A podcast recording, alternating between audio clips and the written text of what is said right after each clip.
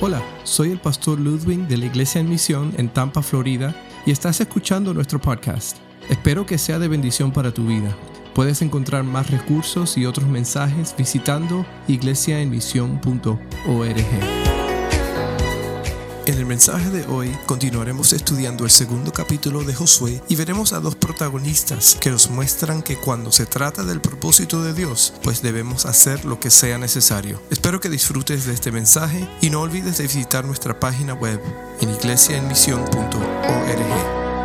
Muy bien, vamos a seguir en Josué capítulo 2 y vamos a continuar en el texto de hoy. Tenemos a Raab como protagonista de lo que está ocurriendo en este momento. Vamos a leer unos versículos al principio, después vamos a entrar en un poquito de contexto para ver qué es lo que está sucediendo. Y hemos visto ya en capítulo 1, Dios llama a Josué y está llenando los, el lugar de Moisés. Eh, vimos cómo Moisés, cómo Josué también después llama y le dice al pueblo y le dice a, los, a los rubenitas, le dice, le dice a todos ellos, es hora de, entrar. Entonces estamos ahora en el momento en que esto ya, ya todo está en marcha. ¿Ok? Vamos a ver el capítulo 2 de Josué. Josué dice así, Josué hijo de Nun envió de Sittim dos espías secretamente diciéndoles, andad, reconocer la tierra y a Jericó. Y ellos fueron y entraron en casa de una ramera que se llamaba Rahab y posaron allí. Fue y fue dado aviso al rey de Jericó diciendo, he aquí que hombres de los hijos de Israel han venido aquí está aquí esta noche para espiar la tierra. Entonces el rey de Jericó envió a decir a Rahab, saca a los hombres que han venido a ti y han entrado en tu casa porque han venido para espiar toda la tierra. Pero la mujer había tomado a los hombres los había escondido y dijo, es verdad que unos hombres vinieron a mí, pero no supe dónde era. Y cuando se iban, eh, cuando se iba a cerrar la puerta, siendo ya oscuro, esos hombres salieron y no sé a dónde han ido. Seguidlos a prisa y los alcanzaré. tenemos un poquito de, historia, una cosa aquí, unas curiosidades que, que, que, me resaltaron al principio. Primero estamos hablando de los espías. Eh, Josué envió espías. No eran muy buenos espías,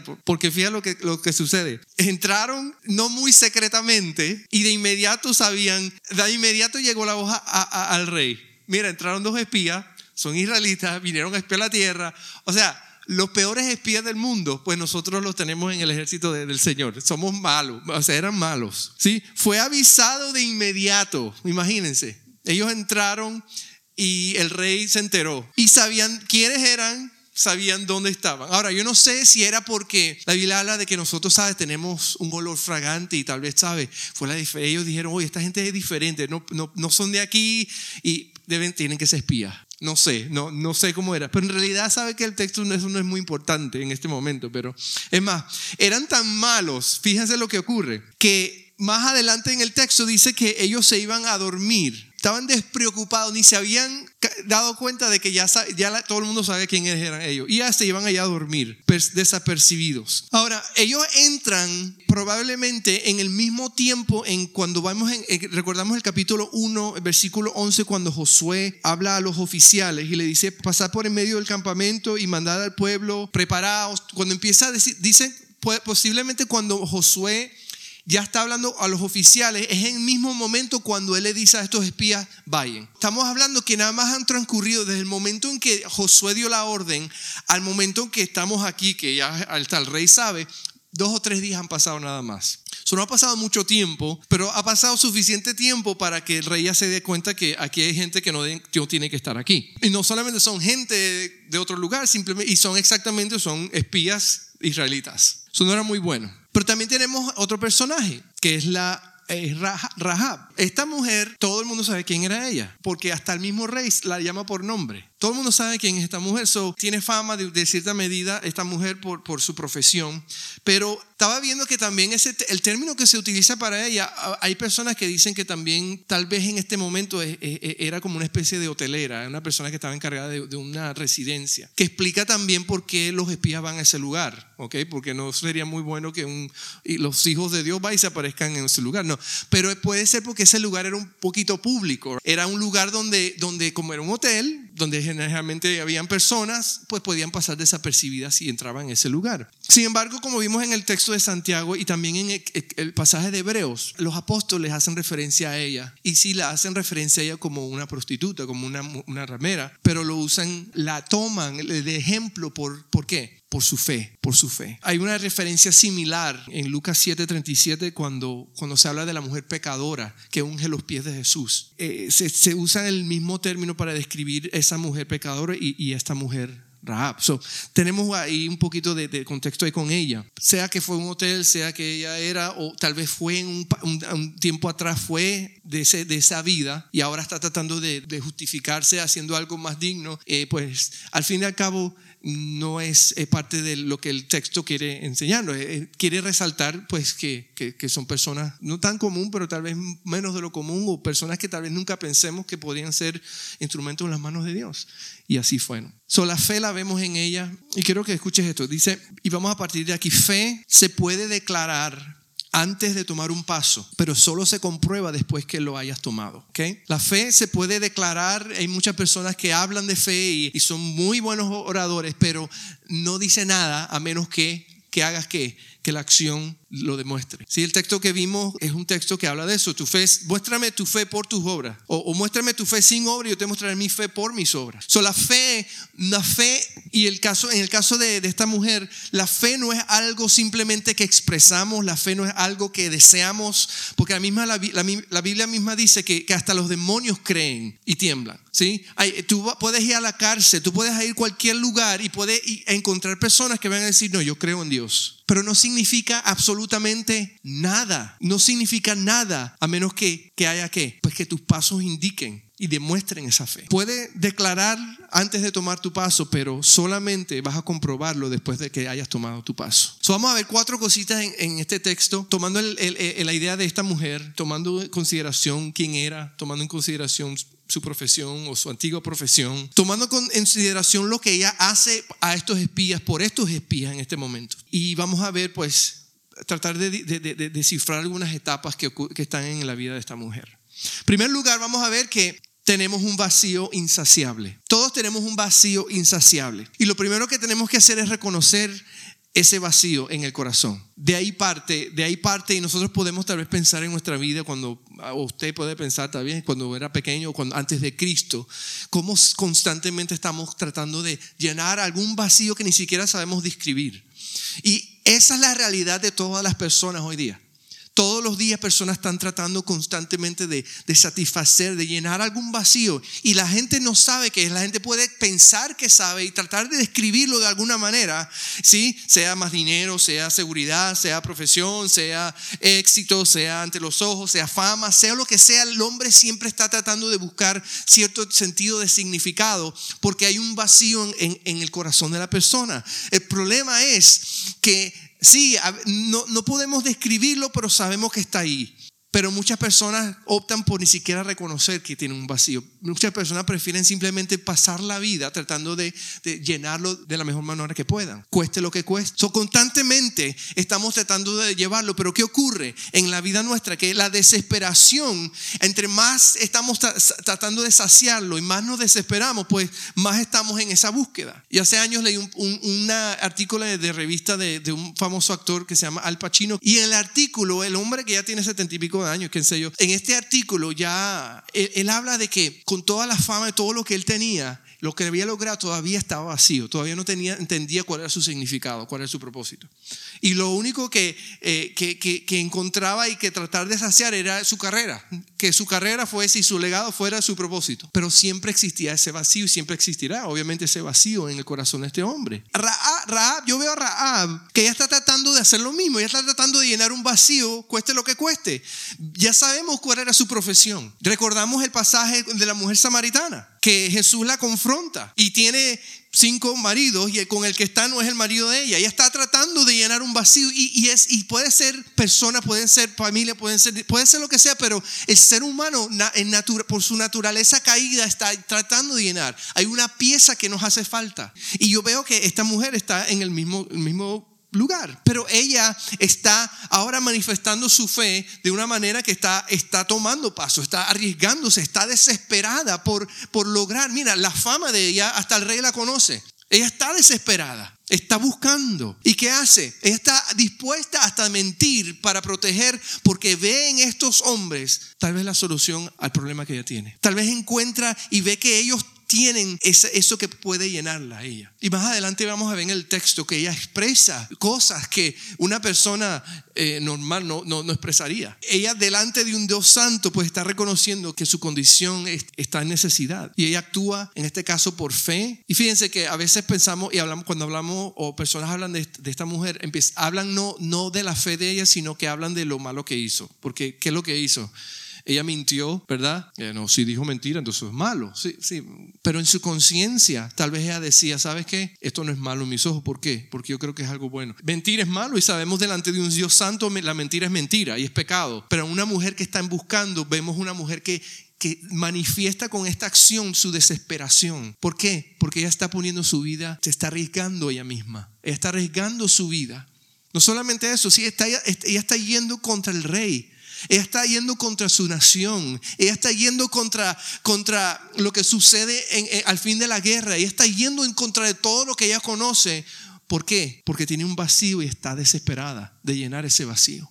Todo lo hizo por fe y en oposición a su país y a su rey hay que reconocerlo. Hay que reconocer que tenemos un vacío, pero hay que reconocer que solamente Dios puede llenar ese vacío. Eh, si vemos en los versículos 10 y 11, pues nosotros vemos cómo ella responde. Ella dice, hemos oído que Jehová hizo secar las aguas del mar rojo delante de vosotros cuando saliste de Egipto y que habéis hecho a los dos reyes de los amorreos que estaban en otro lado del Jordán, a Sehó y a Og, y a los cuales habéis destruido. Oyendo esto, ha desmayado nuestro corazón, ni, ni ha quedado más aliento en hombre alguno por causa de vosotros, porque Jehová vuestro Dios es Dios de arriba en los cielos y abajo en la tierra. Ella sabe, ella ha escuchado, ella ha escuchado de la fama de Dios. Y ella, ella entonces manifiesta y ella sabe, este Dios debe ser la solución para mí. Es el cual ustedes hablan, lo que hemos escuchado de que Él ha hecho. Yo creo que esa es la solución que yo necesito. Y por eso es que Él está, ella está dispuesto a arriesgarlo absolutamente todo. So, vemos el punto de vista de ella. Mira, fíjense que la ironía, ella tiene más fe en ese Dios que ya escuchó que, las tribus, de las tribus que hablamos de la semana pasada. De los rubenitas, los gadaitas y, la media tribu de Manasés. Tienen más fe que ellos porque ella, confía, ella está poniendo su vida en las manos de estos hombres que representan a Jehová de los ejércitos. So, Rahab, desde el punto de vista Rahab, pues vemos una mujer que reconoce a Jehová, reconoce quién es Dios, que reconoce y que está dispuesta, no solamente por palabra, sino por su paso, por su decisión de protegerlo, está dispuesta a hacer lo que sea para qué para encontrar ese vacío que solamente Dios puede llenar. Y, vemos a los espías. El versículo 14, vamos a ver los espías, ellos dicen, ellos respondieron, nuestra vida responderá por la vuestra si no denunciaréis este asunto nuestro. Y cuando Jehová nos haya dado la tierra, nosotros haremos contigo misericordia y verdad. Son testigos, son espías que no solamente eh, están representando, sino que ella se está poniendo en las manos de ella, pero ellos también han reconocido que Jehová les va a dar la victoria. No son como los espías que vimos, ¿se acuerdan los últimos espías que, que, vimos, los doce? Diez espías de ellos regresan con malas noticias. ¿Por qué? Porque no tenían a Dios en el lugar correcto. No, no, no, no, no tenían la fe para confiar de que Dios, no importa los obstáculos, Dios tiene el control, Dios va a vencer. Estos espías sabían que Dios puede llenar ese vacío, que Dios ya había vencido, que Dios iba a triunfar. Sí, eh, eh, ven la comparación, ella está buscando ese y ellos sabían ya quién era ese Dios. Por eso lo representan. So, tenemos que entonces ¿qué? entender que tenemos un vacío que solamente Dios va a llenar y puede llenar. Tenemos que estar claros de nuestra incapacidad. No se trata de nuestra fuerza, no se trata de quiénes somos. Si vamos a hablar de capacidad, los espías estos que eran muy malos espías, que ya sabían todo el mundo quién era, no tenían mucha capacidad de hacer absolutamente nada por ella. Porque fíjate, ya sabían quiénes eran, pero sin embargo, ellos sabían a quién representaban. Ellos sabían quién era el que peleaba la batalla. Era Jehová. Por eso es que ellos tenían la seguridad de saber, aunque nos hayan descubierto y todo, guárdalo en secreto, pero tranquila que Dios va a vencer. Dios va a hacer lo que tenga que hacer. Segundo lugar, no solamente tenemos un, un vacío insaciable, sino que también tenemos perdón inmerecido perdón inmerecido. Tenemos el acceso al perdón de Dios por medio de Jesucristo. Entre más grande, el yo llamo esto el efecto de la gracia de Dios. Entre más grande la vergüenza o la culpa del pecado, más grande la necesidad de un redentor. Y vemos el caso de Rahab así, una mujer con mala fama, una mujer que conocida, pero en búsqueda. Ella sabe que necesita un gran redentor. ¿Y quién más redentor es arriesgar su vida que, que Dios, el Dios Jehová de los ejércitos? Los que hicieron los espías, ellos tocaron la puerta. ¿Qué ella hizo? Ella abrió la puerta. Ella reconoció quiénes ellos representaban. Y hay unas cositas que quiero resaltar de esto. Número uno, ya vimos, ella, ella Raab eh, hizo, arriesgó e hizo lo que fuese necesario. Ella abrió la puerta. Y saben, los métodos de Dios no, nos van a sorprender a veces. La manera en que Dios trabaja, la manera en que Dios quiere trabajar a través de ti, te va a sorprender muchas veces. ¿Sí? ¿Por qué? Porque Dios utiliza a quien quiere, cuando quiere y como quiera. Así es el sencillo. Dios va a utilizarte como Él quiere y cuando quiera. A medida que esta semana estamos ya empezando varios grupos eh, en la comunidad, Dios va a usar lo que Él quiera, como Él quiera, cuando Él quiera, porque al fin y al cabo es el que lleva la batalla. Lo único que personas tienen que permitir es abrir la puerta, esas puertas para el contacto, para poder nosotros ver, mostrarnos y presentar. ¿Qué hicieron los espías? Pues los espías se arriesgaron. Ellos fueron enviados y, arriesgaron su vida para ir en obediencia a ver la tierra. Pero ¿qué hicieron ellos? Ellos también hicieron lo necesario. No solamente las personas allá que están en buscando y haciendo lo que sea, nosotros también tenemos que ir y hacer lo necesario por ellos. ¿Y por qué tenemos que hacer lo necesario? Pues simplemente porque, porque Jesús hizo lo necesario por nosotros. Él hizo lo que tenía que hacerse.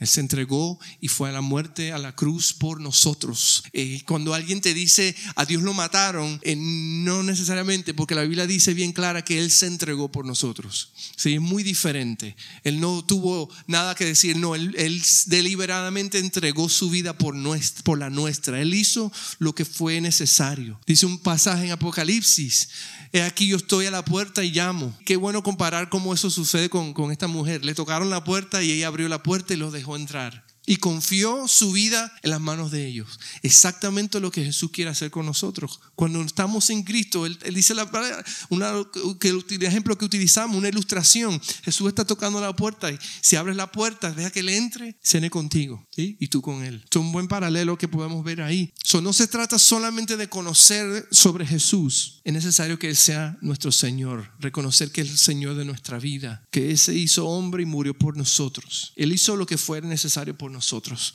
¿Por qué hizo lo necesario? Pues vimos que tenemos un vacío insaciable, pero tenemos un perdón inmerecido en Él. ¿Pero por qué hizo eso? Porque tenemos un valor incalculable. Tenemos valor incalculable. Tenemos valor en las manos de Dios. Escuchen este poema que escuché eh, hace años, pero lo encontré de un misionero eh, en la India. Él dijo esto. Él dijo, todo depende en qué manos estás. Una pelota de baloncesto en mis manos vale aproximadamente 19 dólares. Una pelota de baloncesto en las manos de Michael Jordan vale aproximadamente 33 millones de dólares. Depende en qué manos está. Una pelota de béisbol en mis manos vale aproximadamente 6 dólares. Una pelota de béisbol en manos de Mark McGuire tiene un valor de 19 millones de dólares. Depende en qué manos está. Una raqueta de tenis es inútil en mis manos. Una raqueta de tenis en las manos de Pete Sampras es un campeonato de Wimbledon. Depende en qué manos está. Una vara en mis manos mantendrá alejado un animal salvaje.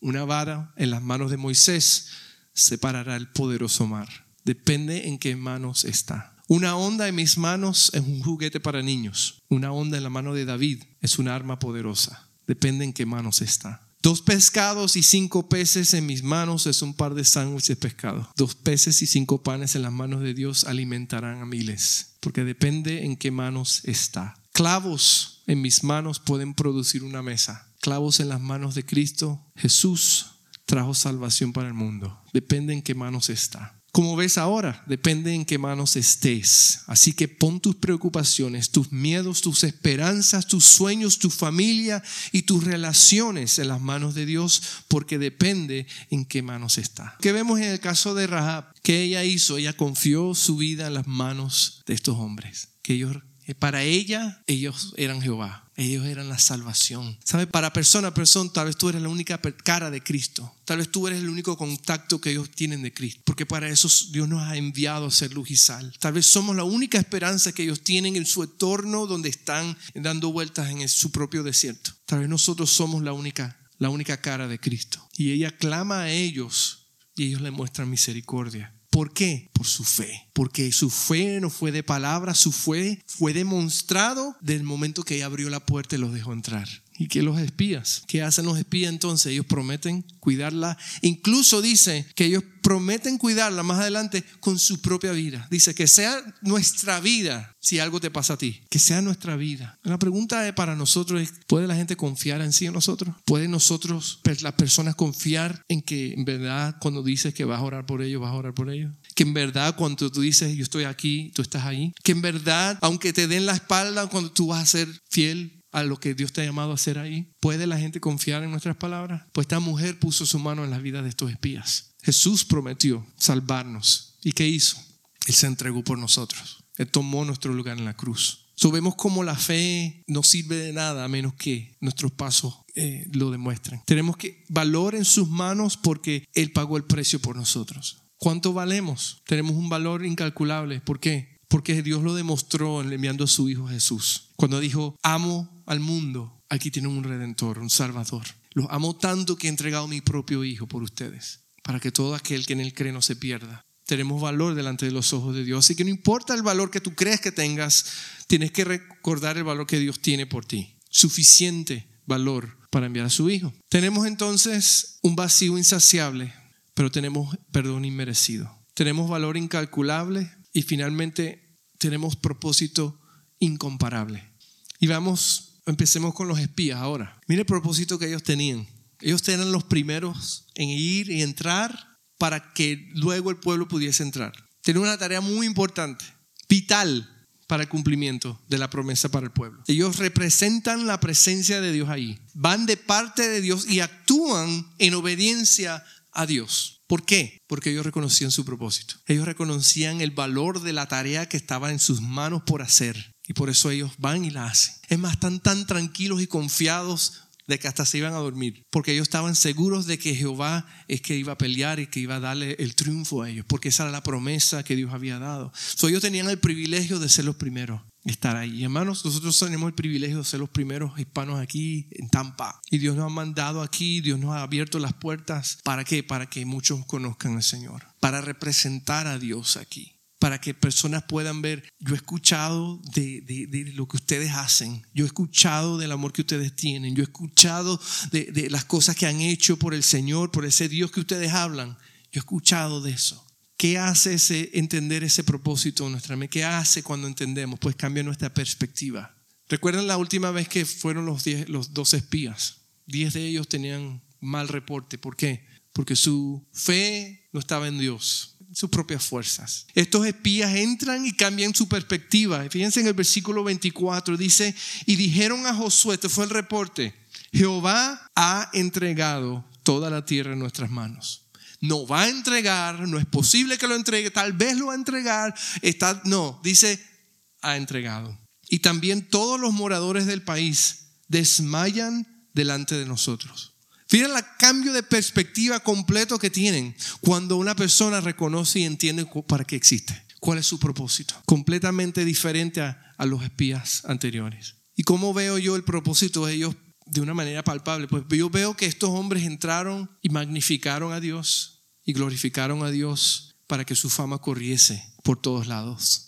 Ella dice que habían escuchado ya de ese Jehová, ellos ya sabían de las cosas que habían hecho. Y cuando ella se entera que estos son, ella sabe a dónde va a ir, porque estos son los que representan a Dios, estos es lo que vienen glorificando a Dios. Hoy día, yo tengo un primo que una vez dio un testimonio, Eliezer, eh, hace años los, mis tíos eran misioneros o siguen siendo misioneros, pero eh, estaban abriendo una obra y mi, mi, primo una vez en la escuela comparte, cuando estaban hablando, ¿qué hacen tus padres? No, mi padre es bombero, mi padre es esto. Y él se para y dice, no, mis padres eh, están en una misión. Y los amiguitos dicen, wow, tu papá es espía. Fíjense, tenemos una misión nosotros, estamos en una misión, pero y tenemos que entender quién, nos quién es el que nos ha enviado a esta misión. Y lo único que Dios espera de nosotros es tomar pasos en fe y seguir adelante. Cada oportunidad, cada puerta que se abra, entrar. Porque tal vez pasemos desapercibidos de que estemos en el lugar incorrecto, lo que sea, pero si Dios, puertas se nos abren, entramos. Y la gente se enterará de la fama de Dios ¿Por qué enfatizo y seguimos enfatizando y seguiremos haciendo testimonio? Porque ahí es donde la fama de Dios aumenta y crece. Porque ahí es donde se da a conocer lo que Dios está haciendo en las vidas nuestras.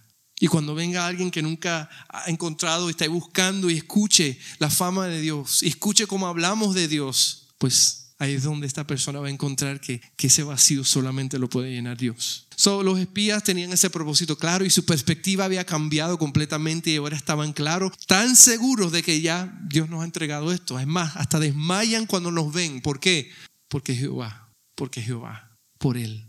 Y vemos el punto de vista de Raab. ¿Cómo vemos a Raab? Pues fíjense que Raab en el Nuevo Testamento ella es utilizada como ejemplo de fe años después de que ella pasó por, por la historia de la Biblia. Ya ella es citada y referenciada por su fe por lo que ella hizo en base a su fe y en quien había creído. Y en esa búsqueda, esa fe, esa necesidad de llenar ese vacío, ella actúa y es recordada. Deja un legado. Es más, es tanto ese legado que hoy día nosotros seguimos hablando de una mujer como Rahab, que tuvo fe. No era por sus capacidades, no era por su profesión, mucho menos por su profesión, no era por nada de eso, era por qué? Por su fe, que la llevó a abrir esa puerta, a esconder a sus espías, e incluso a engañar a los, a, los enemigos, a los soldados para que fuesen a buscarlo en otro lado. Protegió a estas personas. La pregunta es, ¿Puede la gente ver algo diferente en nosotros? Esta, esta es una gran pregunta porque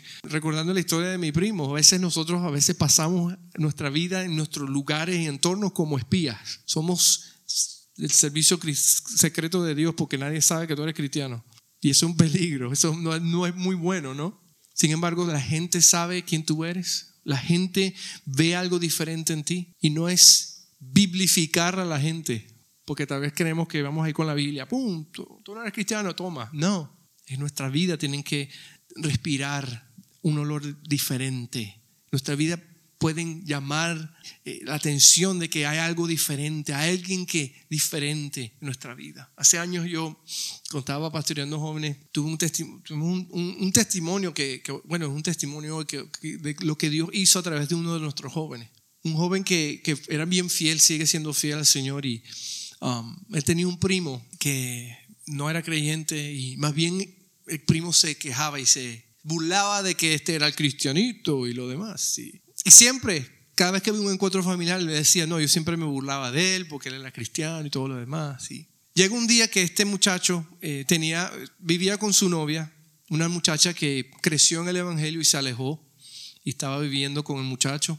Llegó un momento en que Dios empezó a trabajar en el corazón de ella, a tocarla, porque ella estaba en desobediencia y porque ella no estaba viviendo eh, como ella sabía que debía vivir. Llegó al punto que Dios la conmovió tanto que ella, Dios, o sea, ella tomó la decisión de dejarlo porque ella sabía que estaba viviendo en desobediencia, en pecado y que no era la voluntad de Dios para su vida. Y ella empezó a, asistir al grupo de jóvenes adultos de nuestra iglesia y la conocí allí, empezó, ella decidió, me contó el cuento de la, historia de, su vida y, bueno, empezó a asistir y empezó a reconciliarse con el Señor y a buscar al Señor y, y ponerse en el camino correcto. Durante ese tiempo, ese, ah, ese muchacho de la iglesia es llamado por el primo el primo que siempre se burlaba de él, que siempre hacía chistes de él, ahora está buscándolo a él. Y lo llamó y le contó la historia. Mi, mi se fue, estoy quebrantado, me estoy muriendo, oh my God. Toda una historia drástica de amor. Y entonces este muchacho le, le predica y le habla y le explica el Evangelio y le, hace entender. Al punto de que este muchacho en ese momento de, crisis, de, de, de, desesperación, de búsqueda por el vacío que tiene, ¿qué hace? entiende que necesita un redentor y le da su vida al Señor en ese momento con el primo, al cual siempre el cual siempre se burló porque era diferente, porque algo había diferente y porque pasa el tiempo y para hacerle una historia de final feliz. Este muchacho, el joven invita al muchacho al grupo de jóvenes porque tenemos un servicio y es bueno que empiezas a venir a la iglesia para conocer y aprender la palabra y, y entonces cuando él llega, él se encuentra de que ahí está también viniendo la, la ex. Eso es una buena oportunidad para mí intervenir y estar claro con él y decirle bienvenido muy bueno, pero tú no estás aquí por ella y ella no está aquí por ti. Y tu deber es buscar al Señor. Si eso es lo que tú quieres, busca de Él. Y así fue, empezaron. Y pasó el tiempo, pasaron los meses y Dios entonces puso otra vez la chispita de ese amor. Entonces ellos decidieron hacer las cosas correctamente de ese momento. Al punto que no mucho tiempo después tuve el privilegio de casarlos y hoy día tienen yo no sé cuántos años de casados con hijas y, y, y tú ves hoy día su historia y tú los ves, los, las fotos y los videos que ellos ponen, ellos están enamorados como si se hubieran conocido ayer. Porque Dios entonces, ¿qué hizo? Corrigió, sanó y Dios bendijo. Y todo fue por qué? Porque había un muchacho que sabía en quién creía y aunque se burlaron de él, fue la diferencia. Alguien vio una diferencia en él, vio que él era diferente, que algo era diferente al punto de que en la desesperación, el único que ellos querían hablar fue con ese muchacho, el primo. Eso sí vale la pena. Que nosotros seamos diferentes, que nosotros respiremos ese ambiente de diferencia, que algo haya diferente en nosotros. ¿Por qué? Porque hay personas que están desesperadas, que están buscando. Y tal vez tú eres la única oportunidad que ellos tienen para ver a Cristo. Y al fin y al cabo es mejor ocuparnos de los asuntos de Dios, porque sabemos que Él se ocupa de los nuestros, ¿verdad? en conclusión, vimos, hemos visto pues que, que nosotros tenemos un vacío, ¿cómo? Un vacío insaciable, tenemos un perdón inmerecido en Cristo y, y, por eso tenemos, por lo que Él hizo, tenemos un valor incalculable. Y al habernos comprado, pues tenemos ahora un propósito incomparable.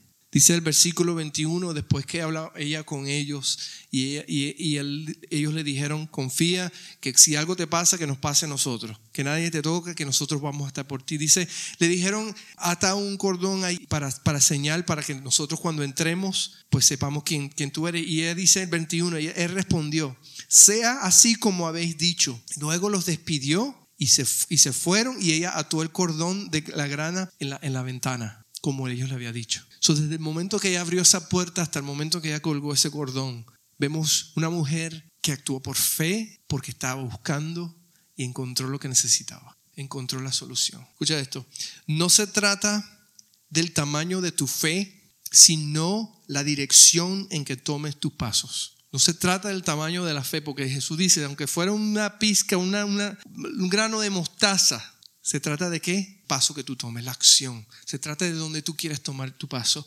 Y esta mujer decidió abrir la puerta. Esta mujer decidió subirlos al techo, decidió esconderlos, decidió protegerlos porque confiaba, porque sabía que ellos representaban a Jehová, al verdadero Dios. ¿Y qué hizo? ¿Qué hicieron? ¿Qué hizo Jehová? ¿Qué hizo? Puso en el corazón de ellos. Tú vas a estar bien. Hoy día seguimos hablando de ella por su fe. ¿Puede la gente confiar en nosotros? ¿Puede la gente vernos a nosotros como esos espías? ¿Sí? que estamos representando a Dios, que, que hay algo diferente en nosotros, que, que la gente sabe, mira, llegaron, llegaron. Los que sirven a Dios, los que, los que honran a Dios, los que se cuidan de, de, de, no decir lo que ofenda, los, que están pendientes de agradar a Dios en todo tiempo, los que parece que son más felices que, que, que, que, quién sabe quién, ¿por qué están felices? No sé, pero es por Dios es algo en ellos. Que cuando están las cosas difíciles, tienen una sonrisa en la cara. ¿Por qué? Porque ellos confían que, que Dios, Dios está con ellos. Yo no entiendo eso. ¿Puede la gente pensar en nosotros así? Porque déjame decirte que si puede la gente ver, podemos tener mucho más historias como esta en esta ciudad. Podemos tener muchas historias más porque no es una, un cristianismo de palabra, de ven y escucha, no es un peligro de, de, de, ven y vamos a vivir la vida, ve cómo Dios actúa, confía en Él, mira cómo Dios ha hecho en mi vida. Porque la gente va a creer más tus hechos que tus palabras al fin del día. Dios va a ver más cómo tú actúas que cómo tú hablas, porque esa es la realidad del ser humano. Así que que tengamos enfocados nuestra mente, nuestros corazones esta semana a medida que vamos a ver y empezar grupos um, en la ciudad y, y que pues podamos tener encuentros con personas que toda persona que no tenga a Cristo está buscando. Es así de sencillo. lo que muchos de ellos no saben, no se han dado cuenta, pero se dan cuenta cuando estén desesperados siguiendo buscando. Hay muchas personas que, que están buscando y seguirán buscando. Nada llena ese vacío que Cristo, sino Cristo. Y eso nosotros lo sabemos, pero la gente tiene que saberlo. Por eso seguimos aquí. Espero que hayas disfrutado de este podcast en este día y recuerda visitar nuestra página iglesiaemisión.org donde encontrarás más recursos para el día a día.